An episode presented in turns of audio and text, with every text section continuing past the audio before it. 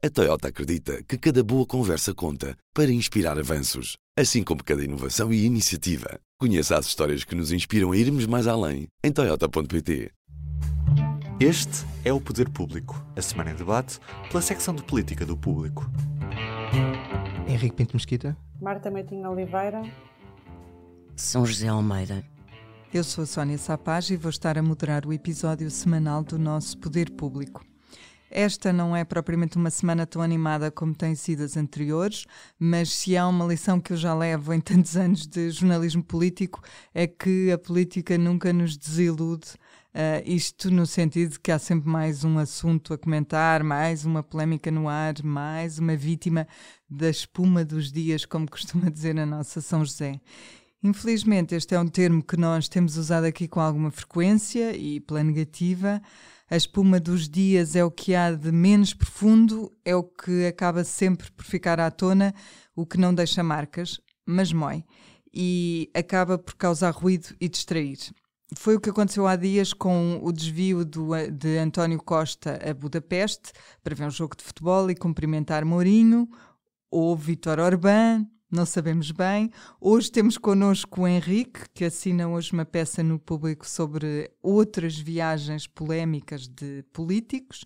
Henrique, de todas as que andaste a analisar e relataste, uh, e que envolvem Soares, Cavaco, Sócrates, Marcelo, entre outros, um, qual foi a que mais te divertiu para irmos para o lado positivo da coisa?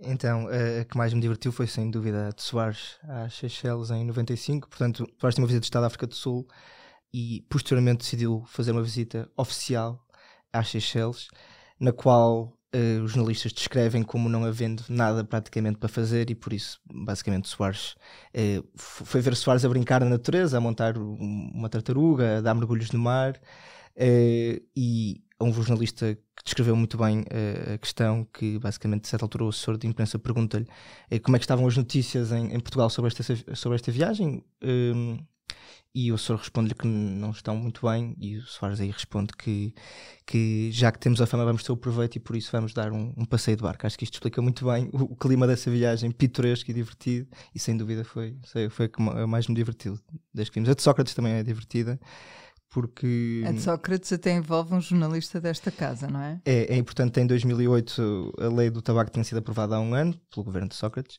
é, e hum, Sócrates dirige-se às Caracas, onde vai numa visita de Estado, é, freta um avião, é, leva consigo empresários e jornalistas, entre os quais estava o Luciano Alvarez, é, e, portanto, durante a viagem, pelos vistos, era, era comum as pessoas levantarem-se e irem fumar, e contudo, tendo, considerando que a lei do tabaco tinha sido aprovada há um ano, deixou de ser legal essa questão.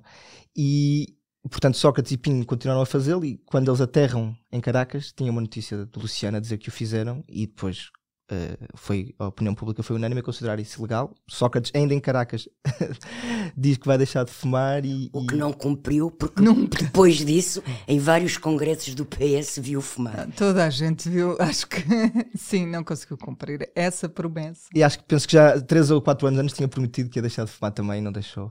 É, portanto, uh, é uma outra história muito gira uh, e muito pitoresca. É curioso, porque o Luciano também é fumador e nesse voo aguentou-se uh, firmemente, porque não era permitido fumar, nesse e imagino que noutros que, que se seguiram. Marta, no, no caso da passagem de Costa por Budapeste, não podemos dizer que foi divertido, como estas que o Henrique nos contou. Um, o Primeiro-Ministro viu Sevilha ganhar a taça ao Roma, de Mourinho, mas chegou a Portugal e viu-se envolvido numa grande polémica. O que, é que, o que é que te espantou mais? Que ele tivesse estado com Orbán, que foi uma, uma das críticas, ou que ele tivesse escondido aquele ponto da sua agenda oficial? Olha, uh, neste caso pareceu várias coisas me pareceram espantosas uh, e, e, e, começa um bocado por isso, por isso não fazer parte da agenda oficial, porque uh, ninguém vai fazer uma, um evento público uh, com tanta gente ali a ver, que era muito previsível que pudesse ser visto a ver aquele jogo, e não pôr aquilo na agenda oficial, um primeiro-ministro que ainda por cima está ao lado de outro primeiro-ministro, ao pé de outro primeiro-ministro, e portanto, e um jogo importante, é um bocado, parece quase uh, um descuido ou um amadorismo não pôr aquilo na, na agenda oficial. Um, depois, espanta-me também um bocado que isto foi tudo uma grande embrulhada, não é? Porque depois nós também ouvimos as declarações do Presidente da, da, escala técnica feitas pelo Presidente da República, que tentavam de certa forma desvalorizar este acontecimento e depois percebemos que afinal não terá sido uma escala técnica, havia ali objetivos de conversas a ter com o Primeiro-Ministro da, da, Hungria relativamente a, a futebol um, e, à nossa candidatura uh, ao Campeonato Mundial de Futebol, mundial ou europeu, nem mundial. sei. Mundial mundial, eu não sou muito bem futebol, pronto, mas sei o que é que é um fora de jogo. Uh, pronto, e isso tudo é um bocado, é um bocado espantoso e ainda me espanta mais uh, que António Costa tenha tanto cuidado ao mesmo tempo com, com tudo isto e, e haja aqui tantas vertentes e ao mesmo tempo não tenha tido o cuidado, que foi depois noticiado e este depois, de uh, ele ou alguém do governo fazer a inauguração daquele monumento em Pedrógão uh, por causa dos incêndios, que, que, é uma homenagem às vítimas dos incêndios de 2017 em Pedrógão. E, portanto, isto ficou tudo. Podia ser uma coisa muito simples, que era, se estivesse na agenda pública, podia ser tudo muito simples e acabou por ser um, um facto que se transformou durante a semana, foi crescendo, crescendo, crescendo e ficando cada vez pior.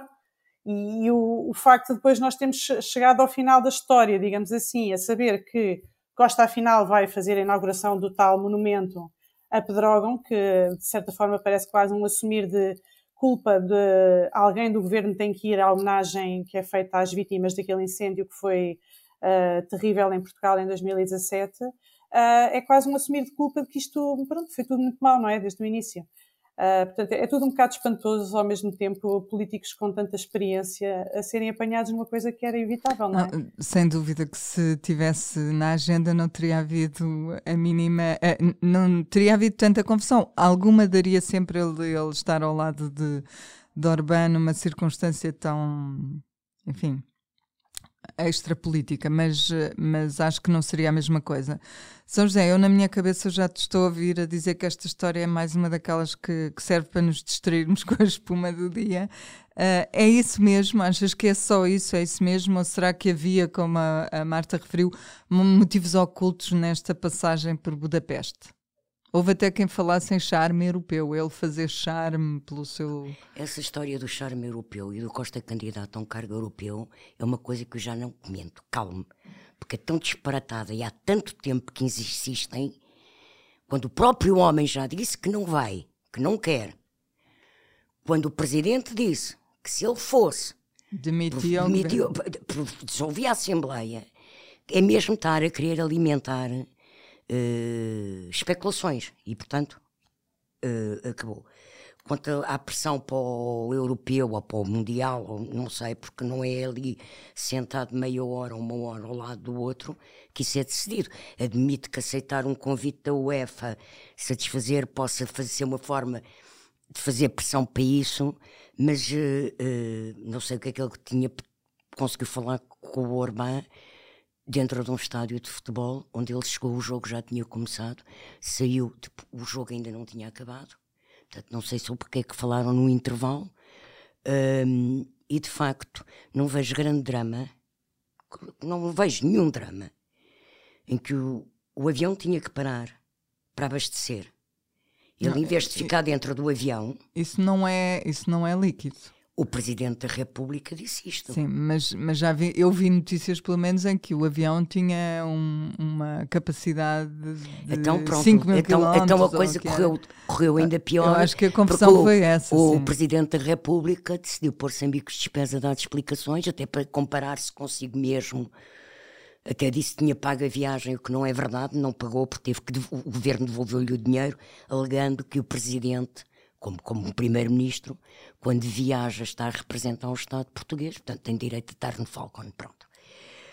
Um, mas eu acho isto tudo uma inutilidade, uma perda de tempo. Eu já estava à espera que dissesse isso. Numa semana em que havia coisas importantes para se discutir, para se andar em cima, em que o, o, pacote da habitação começam a ser apresentadas propostas concretas de alteração, algumas das quais do PS, para matizar as leis do governo.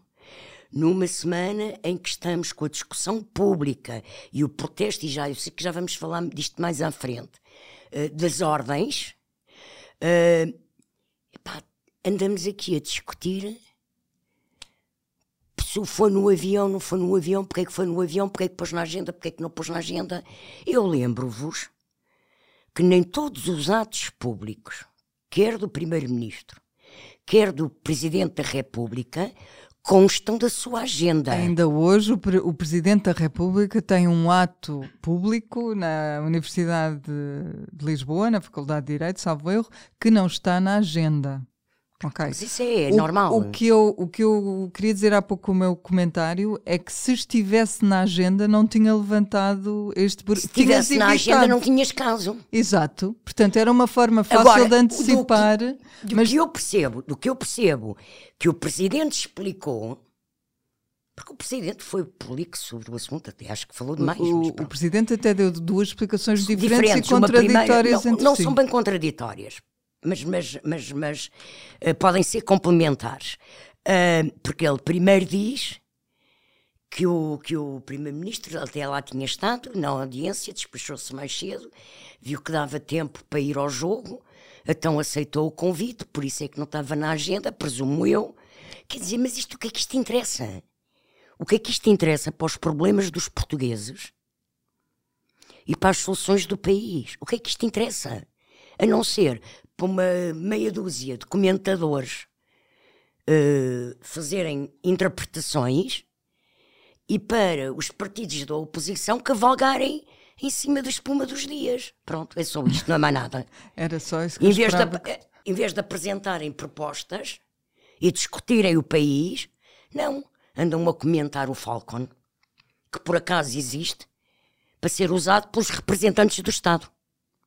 Deixa-me só acrescentar uma coisa, que é, uh, eu, eu, tenho um bocadinho uh, a ideia de que, tendo em conta que António Costa é um político tão experiente e tão, tão profissional e que nós, e toda a gente reconhece, seja do campo político dele ou não, uh, estas, estas características, um, parece, às vezes parece que estas circunstâncias acontecem um bocado de propósito. Ou seja, em vez de nós estarmos todos a olhar para, para um lado, querem desviar-nos o olhar para o outro. Eu não sei às vezes penso nesta possibilidade, não, não tenho a certeza Isso disto, seria que estou a dizer, mas às vezes penso nesta possibilidade, querem, porque é, é, tão estranho ver pessoas com tanta experiência política e com tanta habilidade política a, a, a embrulharem-nos durante três, que nós gastámos de, isto começou no fim de semana e tivemos até quarta nesta história, não? Vamos ver se hoje o debate em que ele vai participar pois, no Parlamento não... Exato. Não que às vezes eu, eu, eu leva-me a pensar, será que isto nos querem desviar ou olhar para algum lado? Eu começo a ficar um bocado a pensar nisso, não sei.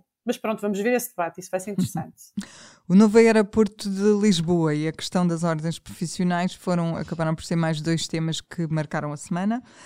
Um, muito levemente, São José, apesar de serem importantes, tendo em conta que os assuntos que realmente interessaram aos portugueses e aos leitores online foram o, o submersível que desapareceu e que levava turistas ricos a visitar os destroços do Titanic e os dias é de calor. É, é, mesmo aquele tipo de atividade, o, o, o, o, desaparecimento, toda a situação é uma catástrofe horrorosa, assustadora, mas é o tipo de facto de atividade típica de quem tem muito dinheiro e que já não sabe o que há de fazer até É só dinheiro. isso, sim não é? Porque de facto ir entrar num submarino para ir ver os destroços do Titanic é uma coisa. Não, e repara, não ia ver ao vivo, ia ver através de câmaras, porque pois. aquilo não tem janelas, podia ver cá em cima na segurança do seu, enfim, do sofá.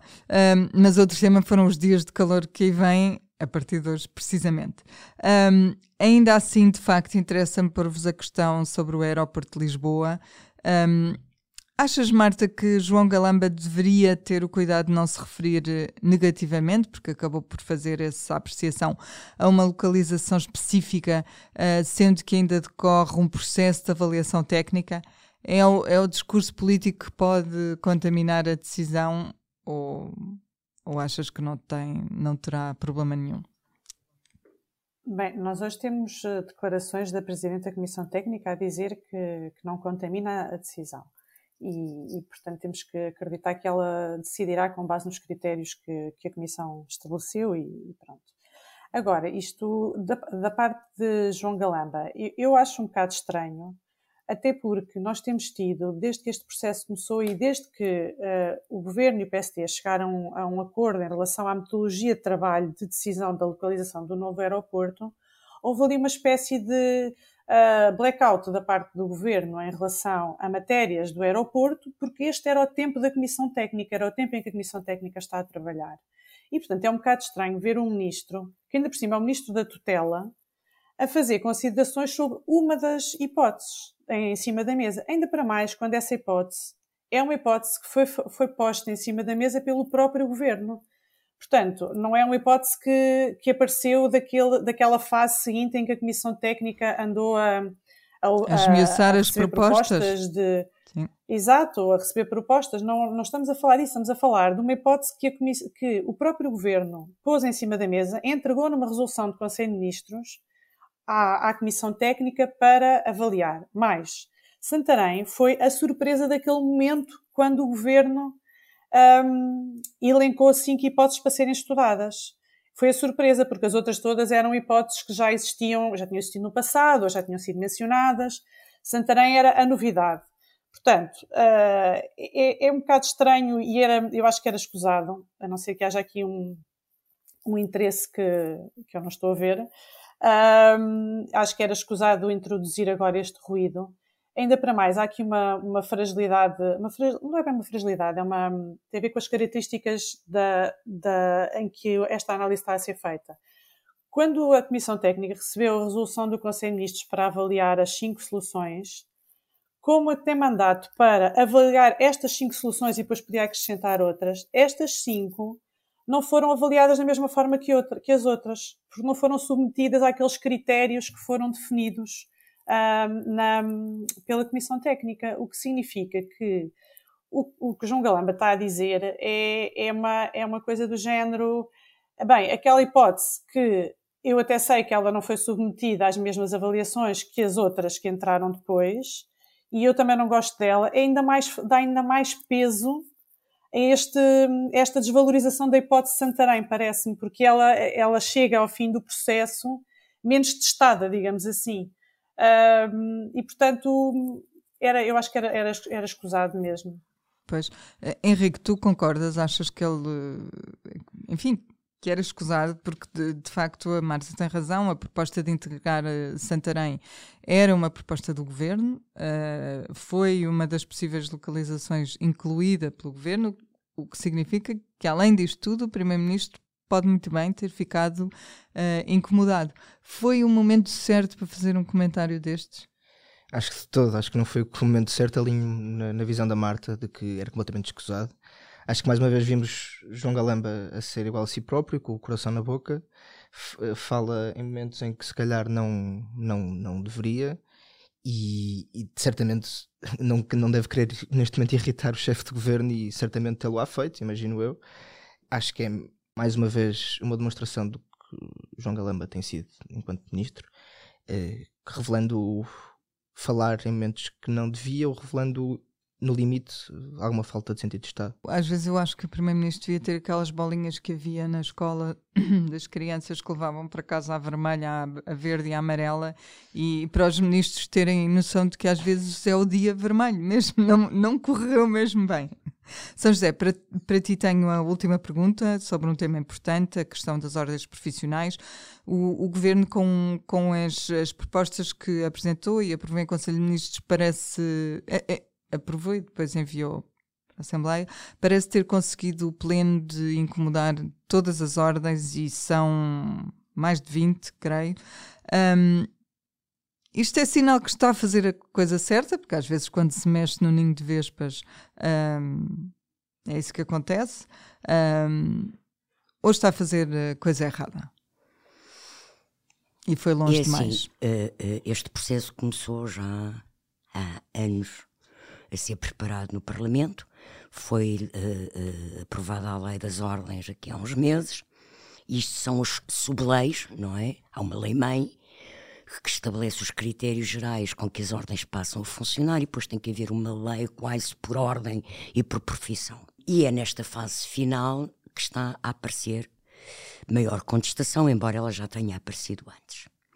Na minha opinião, o governo está a fazer uma coisa normalíssima que é acabar com uma situação uh, de privilégio, ou uma situação peculiar de profissões uh, que funcionam com critérios de autorregulação que parecem uma espécie de herdeiras do que foram as guildas medievais.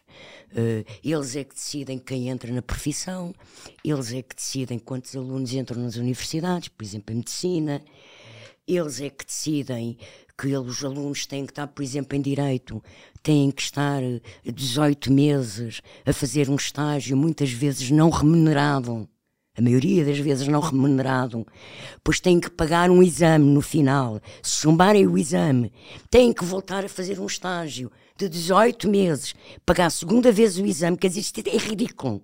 É absurdo. Isto não é de uma sociedade normal. É caro e, portanto, também. É caro. É caro.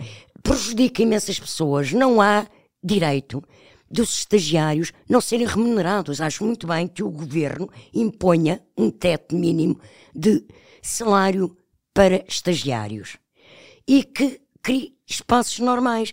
Eu lembro-me quando eu fiz o meu estágio como jornalista, isto em 1989, pronto, uh, uh, o estágio de jornalismo eram dois anos. A carteira era passada pelo sindicato, pelo Conselho Ontológico do sindicato.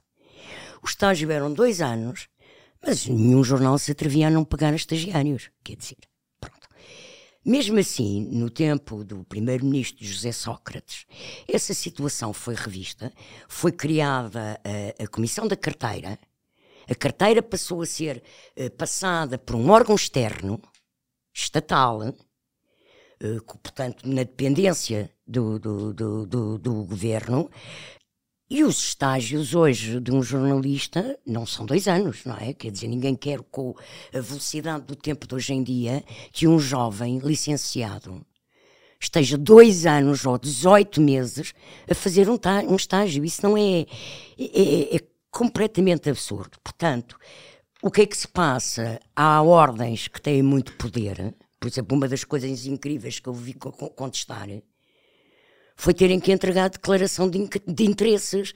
Então, se neste país não há gato nem cão que não tenha que apresentar declaração de interesses, porque é que os bastonários não o têm? Aliás, ontem eu ouvi de forma muito interessante a bastonária dos contabilistas, que isso era um princípio básico da transparência, portanto, essa contra isso não protesta, princípio básico da transparência, e que eles, ela, no seu mandato na Ordem dos Contabilistas, publica a sua declaração de interesses pelo que percebi no site uh, da Ordem internamente e que toda a informação, todos os atos, todas as despesas da, da, da Ordem, da direção, da, da bastonária e, do, e, da direção da Ordem e, e dos órgãos sociais da Ordem são publicados no site. Portanto, quer dizer, se, outros, se outras instituições têm estas regras, porque é que há 20 ordens, há 20 profissões que continuam a ter privilégios. Quem manda, quem é a ordem, quem é a direção, continua a ter privilégios de, de poder sobre a entrada da profissão e a entrada na profissão que são medievais. São absurdos. As guildas é que os mestres decidiam quem era aprendiz e depois passava a. a, a, a mas eles vão continuar a ter muitos desses poderes, não é? Isso sim, não vai sim, desaparecer. Mas, sim, sim, sim, mas passam a ter também regulação externa. Uhum. Regulação externa de uma entidade. Pronto, são nomeadas pessoas escolhidas por eles. Por eles, não, mas que têm que ser algumas delas de outras profissões. Sim, sim, isso sim, e mas são que eles ser, que as... E são votadas, aquilo é votado, não é? Mas até contra isso há, há, Tem relação a isso há polémica, sim. Sim, há polémica quando eles vão continuar a controlar o controle sobre si. Isso tens razão. Eu acho que podemos ficar por aqui hoje, um, mas não me queria despedir sem vos pedir os públicos e notórios. Uh, São José, queres começar tu? Sim, eu li uma notícia que li no público ontem, creio que ontem ou hoje. Um, foi ontem. Ontem, ontem. Ontem, ontem uma notícia muito interessante em que o deputado André Ventura protestou na Conferência de Líderes pelo facto dos funcionários da Assembleia que registam as sessões plenárias, que são gravadas, mas tem lá um conjunto de funcionários, sempre foi assim, que registam, veem quem fala, quem não fala, pronto. Para sair no diário da Assembleia para sair, da República? Para sair, para ser atas das reuniões na íntegra, que são publicadas em Diário da Assembleia da República, e, portanto, uh, uh, ele protesta porque os funcionários registam as buçalidades e os disparates que os deputados do Chega dizem contra os outros partidos, contra os outros deputados, e põe o nome dos deputados do Chega, diz que são à partes do Chega. Ora, uh, eu não sei por que razão é que ele protesta. Eu penso que era muito mais simples eles deixarem de ser buçalidades e deixarem de dizer disparates porque é evidente tudo o que é dito dentro do plenário fica registado nas atas. Ou agora temos censura positiva, favorável a uh, quem diz boçalidades. Qualquer dia vais ter inteligência artificial a fazer essas transcrições que não vai olhar a quem é que está, que é exatamente isso que eles devem fazer, não é? Estão a transcrever, não olham claro, a quem, quem está a dizer. Quem Eu... abre a boca é transcrito, sempre foi assim. Sempre foi assim. Só quando é, por exemplo, protestos, cá, uau, uau, ou há protestos, ou não sei o quê, aí eles não conseguem identificar quem é e põem protestos. Até podem pôr das bancadas que protestam se conseguem identificar as bancadas. Agora, quando tu tens um deputado armado em carroceiro a dizer ordinarices, é evidente que é identificado o nome dele e é escrito. Tem que ser, é das regras. Marta, avança tu com o teu público em notório. Olha, eu queria assinalar que sexta-feira faz três anos que foi aprovado o fim dos debates quinzenais no uhum. Parlamento. Uhum. E apesar da enorme vontade de retomar os debates quinzenais, eles ainda não existem. E, portanto, esta semana saiu uma notícia a dizer que uh, para a próxima semana é retomada a discussão uhum. para ver se isto se fecha ainda nesta sessão e para que em setembro voltem os, os debates quinzenais num modelo exatamente que nós ainda não conhecemos como é que Tu dizes é. que há uma grande vontade, mas... mas... o que resulta daí é que não me parece. É, uma grande vontade no discurso. É, há sempre uma diferença entre. O, se calhar não estava claro e é melhor dizer isto aqui porque as pessoas não estão a ver, não é? Só estão a ouvir.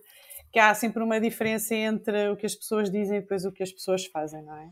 Ou muitas vezes há essa diferença. E na política isso é muito visível. Sim, é partir, será supostamente a partir de setembro. Henrique, acabamos contigo. Portanto, eu, eu trago mais, mais um episódio da novela do Pinto Moreira. Uh, supostamente ficamos surpreendidos com o facto de Pinto Moreira ir às comissões e representar o partido, uh, contudo, sabemos que tem que ser assim, como o Luís Montenegro disse aos jornalistas. É, mas nesta história do, do, Pinto Moreira do PSD, eu acho que tanto o PSD como o deputado estão mal. Portanto, o PSD, no, não pode, no limite, não pode expulsá-lo da bancada parlamentar, certo? Diz que lhe retira a confiança política, ele vota, mas não representa o partido, está nas comissões, mas não representa o partido. Eu não sei o que é que isto quer dizer, é uma coisa estranha. É, não pode ir mais longe expulsando, mas no limite se está assim com tão, tão, tão pouca confiança sobre ele, pode retirar-lhe a militância do, do, partido. Coisa que não fez porque, por várias razões, as quais eu desconheço, mas também nesta história não nos podemos esquecer da proximidade que existe entre o, entre o Luís Montenegro e o Pinto Moreira. E Pinto Moreira também está muito mal porque não é, também traz, esta, traz um bocado mais bizarria à história como é que alguém cujo partido lhe retira a confiança política, que diz em todas as televisões que, que, não, que ele não representa o partido, como é que essa pessoa não tem o, os mínimos de ele próprio tornar-se um deputado independente? Acho, acho que é, é a coisa mais básica que pode haver é, do ponto de vista político, é ter noções do que o nosso partido, do que o partido nos quer e ter noções quando o partido não nos quer. Portanto, acho que estão os dois mal. Mas talvez porque ser deputado também acaba por ser um bom, um bom emprego. Com certeza. E... Um bom estatuto um bom estatuto, um bom emprego, um bom sítio para Sim, mas pode ser, pode ser, pode se tornar deputado independente. Agora não, não percebo claro. qual é a necessidade que ele tem de ficar na bancada do PC. Até percebo, não é? Claro que o, o maior partido da oposição não é, é diferente dos outros partidos. É, mas acho que ele sim, já houve devia fazer uma meia culpa. Podia ser eh, ficar saía do partido e ficava sim, como deputado sim, não Sim, como aconteceu recentemente. Não percebo o que é que ele não faz. Acho que dá uma péssima imagem dele próprio, enquanto político, que já não é melhor aos portugueses. Mas também dá a ideia de que no fundo ninguém está zangado com ninguém. Exatamente. Sim. Exatamente. Porque se houvesse mesmo uma atitude séria da parte do se aquilo fosse sério da parte de Luís Montenegro e da direção do PSD, ele estava expulso. Claro. É plástico. Agora sim, despedimos-nos até ao próximo episódio. Fique bem, fique connosco em público.pt. Até breve. O público fica no ouvido. A Toyota acredita que cada boa conversa conta para inspirar avanços, assim como cada inovação e iniciativa. Conheça as histórias que nos inspiram a irmos mais além em Toyota.pt.